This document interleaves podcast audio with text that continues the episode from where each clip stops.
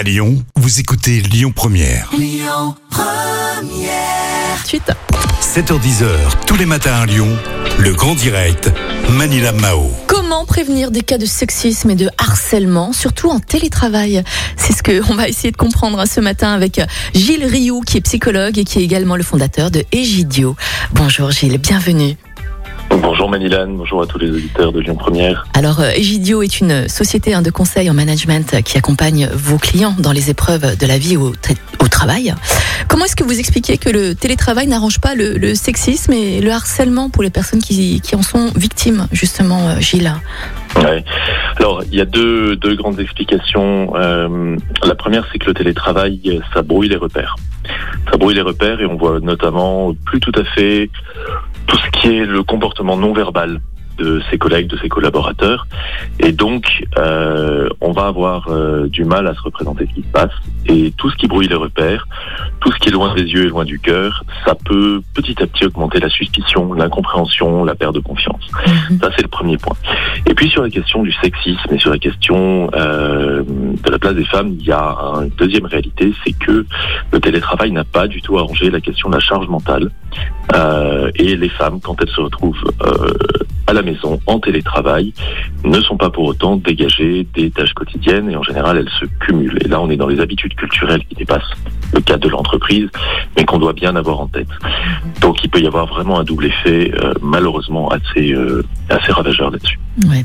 Du coup, Gilles, comment prévenir du harcèlement et du sexisme en présentiel, mais aussi en distanciel? Alors, euh, en présentiel, il y a déjà pas mal de choses qui ont été faites. La première euh, des bases, c'est euh, ça concerne euh, le dirigeant ou la dirigeante de l'entreprise. Et je dis bien les deux parce que ça peut euh, concerner absolument tout le monde. Il n'y a pas de- d'effet de genre là-dessus. Quand on dirige, on est soumis à des biais, on est soumis à des stéréotypes. Euh, sauf qu'ils n'ont pas les mêmes effets que quand on est en bas de l'échelle de l'entreprise. Il vaut mieux faire un point là-dessus. Il vaut mieux être au clair là-dessus. C'est parfois pas très agréable, mais euh, c'est une question d'abord de dignité. Et puis c'est une question euh, de respect tout simplement de ses obligations. Donc faire un premier point pour soi-même quand on dirige une entreprise, en toute franchise, en se regardant dans le miroir et puis en s'interrogeant et éventuellement en étant aidé à s'interroger, c'est une base. Sur la question du télétravail, euh, comme j'ai dit tout à l'heure, il y a ces points de repère qui sont brouillés et, euh, ben, il faut se dire tout simplement que c'est de nouvelles règles du jeu. Mhm. On n'était pas habitué, on n'était pas forcément préparé. La France n'est pas un très très bon élève en télétravail, même si elle s'y est mise sérieusement. Et ce qu'on observe, c'est que toutes les entreprises euh, qui ont négocié sur le télétravail, qui ont reposé les règles du jeu en se disant tiens, c'est finalement effectivement pas la même manière de travailler, c'est pas juste à distance. Toutes ces entreprises qui ont pu en parler et refonder des règles du jeu, elles s'en tirent plutôt bien sur la prévention des risques psychosociaux, sur la qualité de vie au travail, pour utiliser aussi le terme, et du coup par effet euh, sur les risques de harcèlement qui peuvent en découler. D'accord. Donc le premier devoir du dirigeant, c'est de refixer les règles du jeu Mm. et de le fixer avec ses partenaires sociaux quand c'est possible. Euh, ensuite, concrètement, au niveau des managers, c'est de le faire euh, respecter et d'être très attentif à ces moments de pause, à ces moments de régulation dont on a besoin.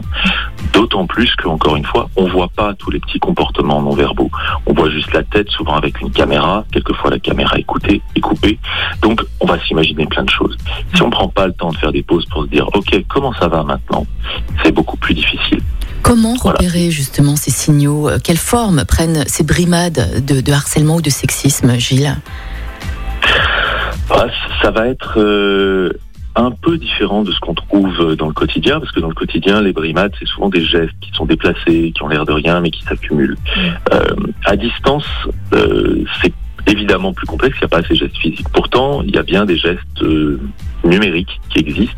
Si on pense euh, à ce qui se trouve dans un phénomène qu'on connaît assez bien maintenant, qui est le harcèlement en ligne, Hmm, que subissent parfois très très violemment des adolescents. Euh, D'abord, ça va être la réitération des traces. Ça va être un ton plus agressif. Alors un Mhm. ton dans un mail, on peut se dire que ça a l'air de rien, mais quand on voit copy mail à la terre entière pour une information qu'on était censé avoir, on sait bien qu'il se passe quelque chose. Hein, si vous voyez toute votre hiérarchie en copy mail, vous savez bien que même si le ton du mail est poli, on vous envoie un message pas très agréable. Et en fait, il va falloir être attentif à tous ces signaux numériques. Le fait de ne pas être invité à une réunion, le fait d'un collaborateur qui tout d'un coup coupe sa caméra un peu plus fréquemment, euh, le respect de la parole, le fait de s'écouter et de bien faire attention à se passer la parole ou au contraire de ne pas y faire attention fait aussi partie de ces signaux, parmi d'autres hein, évidemment. Bien sûr. Peut-on dire que le harcèlement justement en télétravail est du cyberharcèlement? Je rebondis à ce que vous disiez avant. Bah, euh, ça en a euh, une bonne partie de la définition. La grosse différence va être que le cyberharcèlement est vraiment un phénomène de meute, euh, de gens qui ne se connaissent pas, qui n'ont qu'un intérêt commun qui est de nuire à la personne autour d'une représentation qu'ils s'en font, mmh. et qui globalement n'ont pas de limite, mmh. parce qu'ils sont protégés par l'anonymat. Ce que vous n'avez pas dans le télétravail, c'est que les gens font partie d'une même communauté. On sait qui est qui, on sait qui dit quoi. Mmh. Donc si vous avez des insultes absolument abominables, euh, dans le cas du télétravail, ça, ça passera pas, évidemment. Mhm. Alors, si ça passe, il faut être extrêmement attentif. Je vais préciser d'ailleurs un point, pardon, Manila, mais euh, un des risques auxquels les entreprises doivent être très très attentifs, c'est les mhm. risques de déviance sur des réseaux alternatifs. Tout ne fonctionne pas bien, du coup on crée un WhatsApp. Et dans ce mhm. WhatsApp, on invite telle ou telle personne. Et si on n'invite pas et qu'on commence à se lâcher, entre guillemets, euh, et avoir des propos plus que désobligeants, alors on a déjà largement mis le pied dans le cyberharcèlement. Mmh. Euh, c'était le cas d'une étudiante pour laquelle euh, l'assaut des étudiants en psychologie d'Aix m'a interpellé.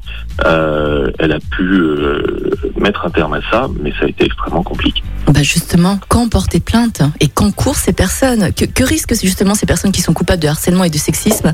Gilles Rioux, à vrai dire, là, toutes ces réponses engendre d'autres questions. Ce que je vous propose, Gilles, c'est que je vais vous réinviter une prochaine fois pour aborder d'autres sujets justement autour du sexisme et, autour du harcèlement en télétravail et au, euh, travail, parce que c'est très agréable de discuter avec vous, Gilles. Je vous souhaite euh, de passer une belle journée. Euh, on se recontacte et on reprend rendez-vous, bien évidemment. Et, plaisir. Et le plaisir est partagé. Merci beaucoup, Gilles. Gilles, psychologue et fondateur hein, de Egidio. Egidio, qui est une société de conseil en management qui accompagne vos clients dans les épreuves de la vie au travail. Et aujourd'hui, on en a besoin. Gilles, merci beaucoup. Passez une belle journée. À bientôt. Merci. Au revoir, merci. Il est 7h45. Dans un instant, on va faire un petit point sur les actualités en France. On fera aussi un petit point sur la circulation.